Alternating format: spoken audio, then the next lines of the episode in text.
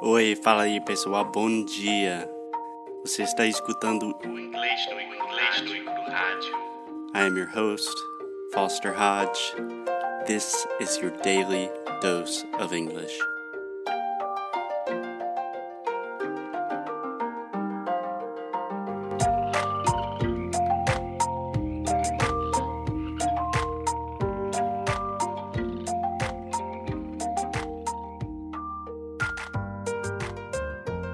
Hey, hey Alexia, what's up? What's going on? How you doing?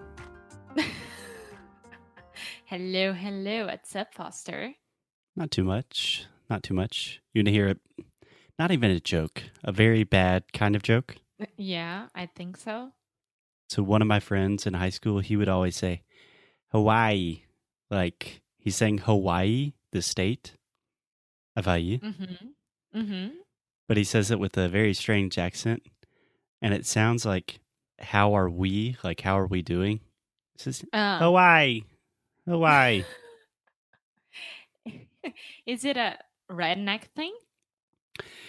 I honestly don't know what it is.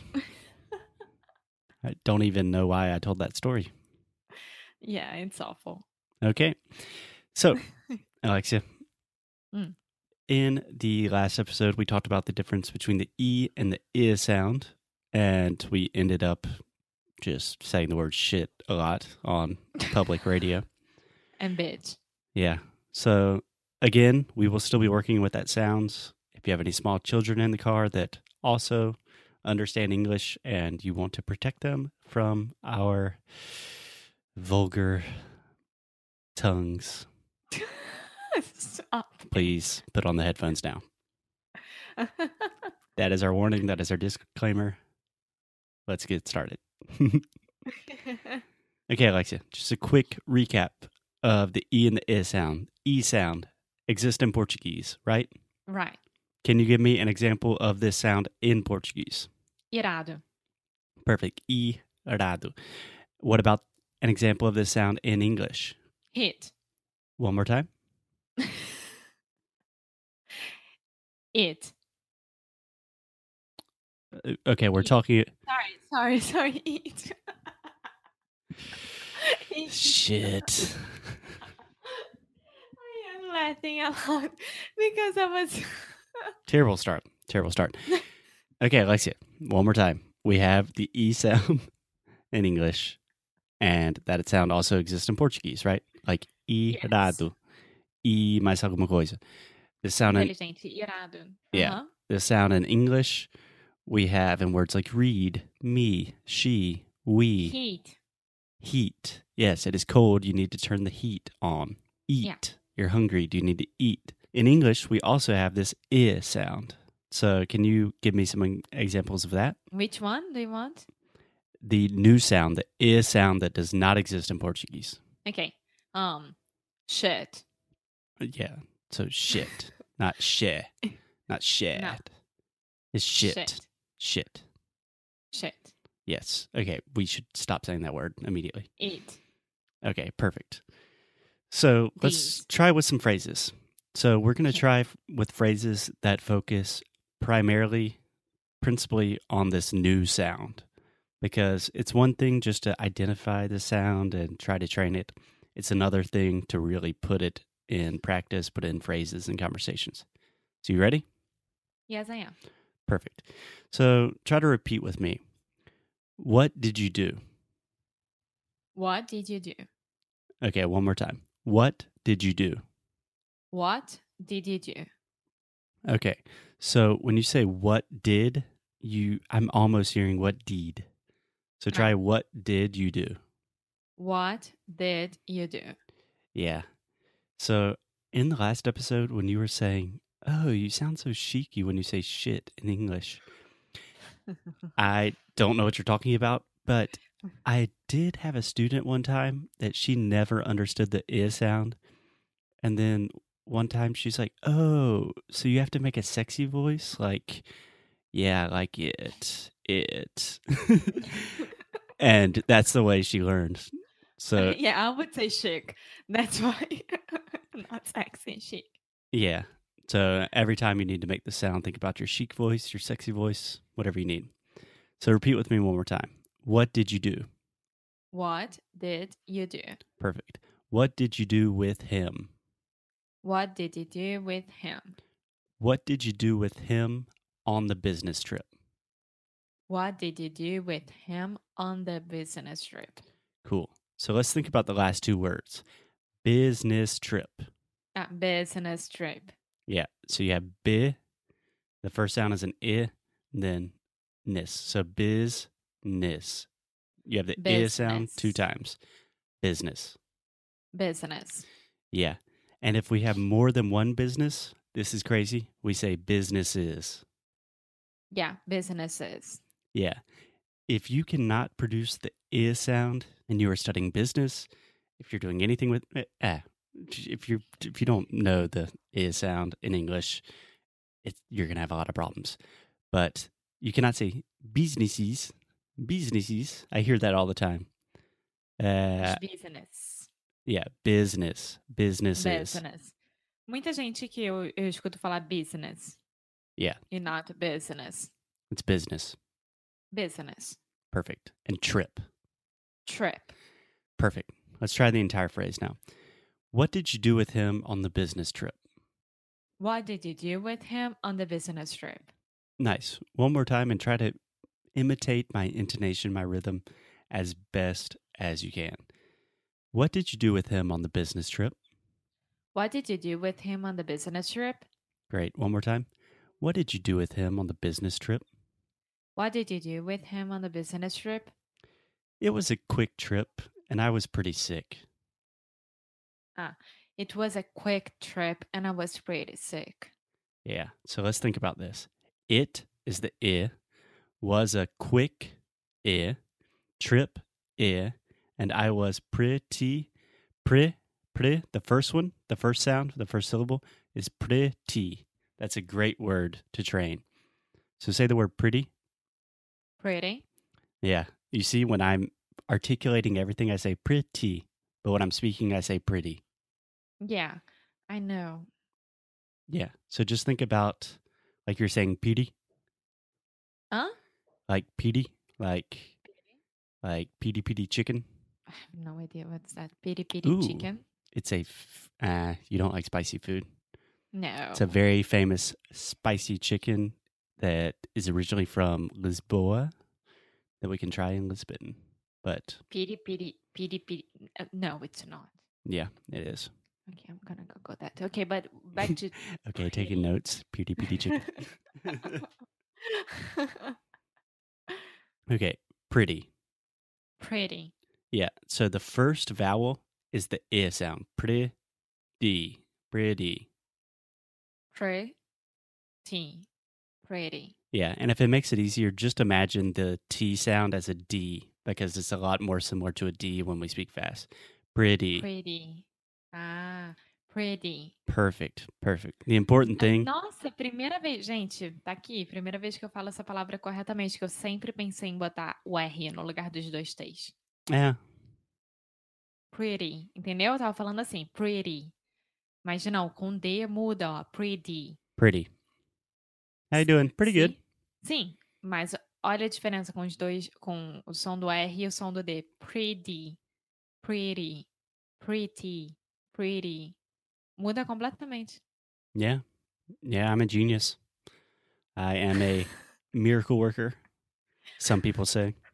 Other people say I am just a average English teacher. Depends Yeah, on people will perspective. start to ask you to save their soul. Oh yeah, that started a long time ago. okay, so let's try everything now. It was a quick trip, and I was pretty sick. It was a quick trip and I was pretty sick. Okay, Sick. everything was Sorry. perfect until the s- I heard seek. Yes, Seek yes, but uh, is a just- religion.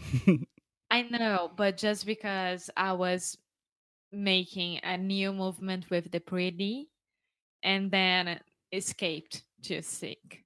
it's Yeah. okay, no problem. But here It at was, uh, English Nui Cru, we don't accept excuses like that. So let's just try again. Ai, tão bonitinho. Ah, I can't wait for Carioca Connection to be back. it was a So quick if you- trip, and I was pretty sick. It was a quick trip and I was pretty, pretty sick. Okay, this is a great example. When you're having difficulties with any part of a phrase, always take a step back, break it down. So here you're having problems with pretty sick, right? So let's just focus on that for a second. Pretty sick. Pretty sick. Yeah. So I heard pretty sick. You want to say pretty, sick? Pretty sick. Pretty sick. Sexy pretty voice. Sick. Pretty. No, my problem is not with the sexy voice, you know. My problem is. my problem is with the the D besides the two the double T, you know. Yeah, yeah. We will do another episode on the three T's of Yes. English. That is something we talk about in a lot of detail in sound school. It's a pretty advanced idea, pretty advanced. um, but yeah, for now we're just focused on the yeah. Okay, so let's just think about the word sick. Okay, sick. Yeah, you m- probably have heard me say this before, Alexia, but when I was in university and still sometimes nowadays, me and my friends, we use sick to say like, ah, maneiro, maneiraço, cara. Yeah. Sim. We say, ah, how was the show last night? It was sick, dude. Sick. Yeah. Sick. Ah, sweet. You know, that's what I'm saying is awesome. Sick. Uh huh. Yeah. My brother used to say, it's so sick, it's healthy. yes. Um, Buster used to be a frat boy, so one day I'll tell you about that. Yeah, not today. That's for sure. one day. Okay, next phrase. Did he give you any tips Did he give you any tips for your business? for your business? Okay, I'll try the entire phrase. Did he give you any tips for your business? Did he give you any tips for your business? Perfect. So let's analyze each word, and I want you to tell me what the vowel sound is. Okay? Uh, So, did. did. Mm-hmm. What is the vowel sound? Is that an Ah. I or an E? Eh, não. eh. Yeah. He. He é E. Yeah. Give. Give. Sexy voice. Yeah. Do you s- can you are you starting to see the difference of how completely different those two sounds are when you say did he give? Those sounds are Uh-huh. not É como se Even você close. falasse muito baixo, aí você vai pra cima e pra baixo. É tipo, did he give you any tips for your business? and that's exactly how we speak in normal English. Did he give you any tips on your I'm bit? trying to help. I'm pretty sure that people understood me. yeah, no, that is a lot of times when I'm explaining this, I exaggerate the volume on the he just to really help you distinguish the two sounds. But the idea is when you recognize that the sounds in did and he are totally, totally different, that is the first step to really mastering, really understanding the fundamentals of this sound. Yeah. Okay, great. So the last phrase, he did. He illustrated some important systems that we missed. He did. He illustrated some important systems that we missed. Okay, so let's analyze the vowel sounds because we did not do that last time. So he did. He did. Okay, so in the first word, I and I I have to analyze it. Sorry. So the first word is like irado. yeah, e. He. E, Uh-huh. yeah. And the second one is did. Is the new sound that we are talking about. Right. So the first one, he, is e, and then did is i. Uh-huh. Okay, second word, he illustrated. E. The s- the first one is E. Mhm. Oh. E. No. E illustrated. Peraí, the first no. So E illustrated. So e is irado. It's the same sound. It's a e illustrated uh, at the end of the word. okay, let me try to So explain this one. Uh, hard. Yes. Okay. We have illustrated. We have four sounds. The first sound i is this this new sound in English i, same as it, sit, i. So this is not an e sound, it's the i sound, okay? okay. Then l, that is the uh sound, the schwa sound, just a very relaxed l, l. La. Then stray, stray, just like straight, straighten. Can you say that? Stray. Tid. Tit. Yes. And this is another good point.